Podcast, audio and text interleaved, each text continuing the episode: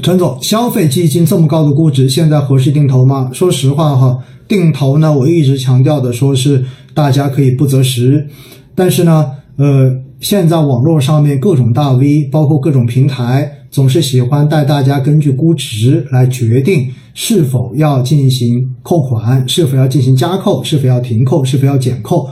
我觉得这都也蛮正常的。那么，如果从这一种理论来说呢，在我的每天五分钟定投聊通透专辑中间，也有跟大家讲过进阶版定投，对不对？也会提到估值的水平。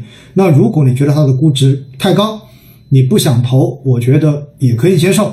但是到什么样的程度可以投，你必须有一个非常明确的标准。如果你没有这样一个标准的话，那到最后就变成了你不知道什么时候开始投，或者说你的扣款就变成了一个随心所欲的事情。那这样子就不叫做定投了，那就叫做择时了。而择时到最后大概率你应该是赚不了钱的。所以呢，我建议普通小白，如果你长期看好这个方向，比如说消费，如果你自己长期看好消费，那我觉得其实你直接不管什么样的一个市场，你就坚持扣款，坚持定投下去就好了。我觉得也没有问题。其实我现在自己哈，就是在定投的，呃，一只主动型基金，我就知道那个基金经理基本就是买消费股的。但是我也没有停啊，按周在扣款呢。哪怕现在消费股看的有些估值真的蛮高的，但是我依然每周在坚持扣款，应该是每周二在扣款，我也没有停过。为什么呢？我就想到，反正我长期看好这个方向，对不对？哎，对了，我看到我是瓜子强说白酒新高，一直一直新高。对呀，有很多东西就是这样子的。当大家都觉得它贵的时候，你发现它屡创新高，这都是有可能的。因为白酒本身来说。它是一个非常确定性的板块，因为什么呢？因为这些高端白酒，像茅台这一种，它每年贡献的现金流非常非常的稳定，因为它不愁卖呀，这是最关键的，并且它没有什么太多成本，所以基本上它的成本是可控的。然后它每年还能够根据市场情况来决定提价，所以针对这样确定性的东西，你说它未来会涨到什么样子，真的不好去预计，除非它的增速在某个时候受到政策的影响，比如说。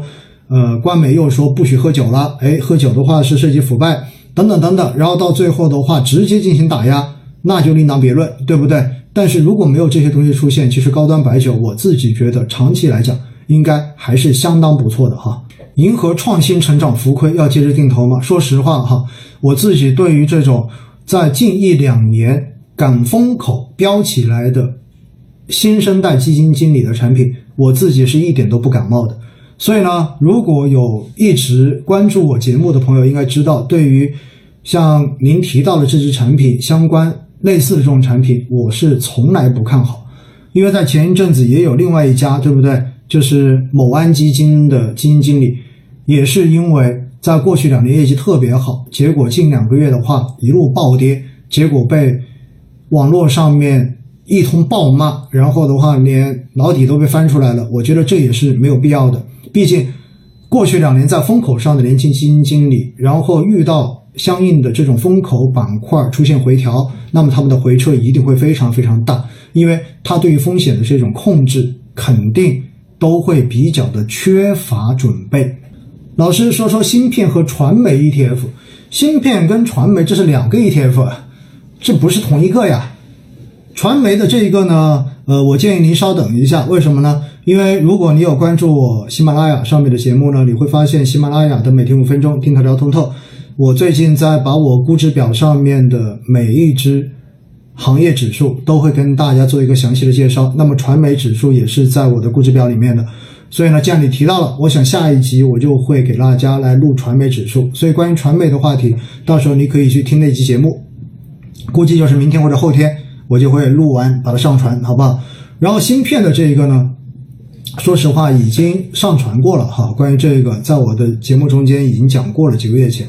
芯片反正属于科技，而且属于我国必须要在自主创新领域真正的有突破性进展的，所以它的自主替代的这个概念非常非常的强。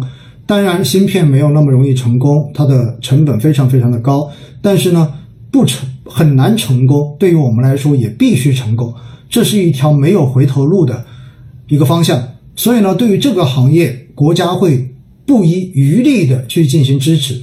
而历来的我们都知道，只要国家重点去支持的行业，往往的话呢，在一开始都是叫做鸡犬升天，就是好公司跟烂公司都会因为扶持而鱼龙混杂的往上涨，但是到最后，等到这一种补贴慢慢的退却的时候，到底谁是真正有实力、牛逼、值得长期投资的？那么慢慢的都会显现出来。因此呢，我建议大家对于芯片这个行业应该要抱有更长久的信心。所以呢，不要用过于短期的目光来评价这个行业。芯片本来就是高风险、高成长、高收益、高回报这样子的行业，因此它的波动肯定会很大。而且在这一个波，一是波动的幅度很大，二是波动的频率有可能非常的频繁。所以，如果还是那句话哈，如果你自己看好这个行业的将来，看好我国未来自主创新在芯片行业的这一种。龙头企业未来有可能诞生，那我觉得进行芯片 ETF 指数基金的这一种长期定投，我自己觉得应该是没有太大问题的。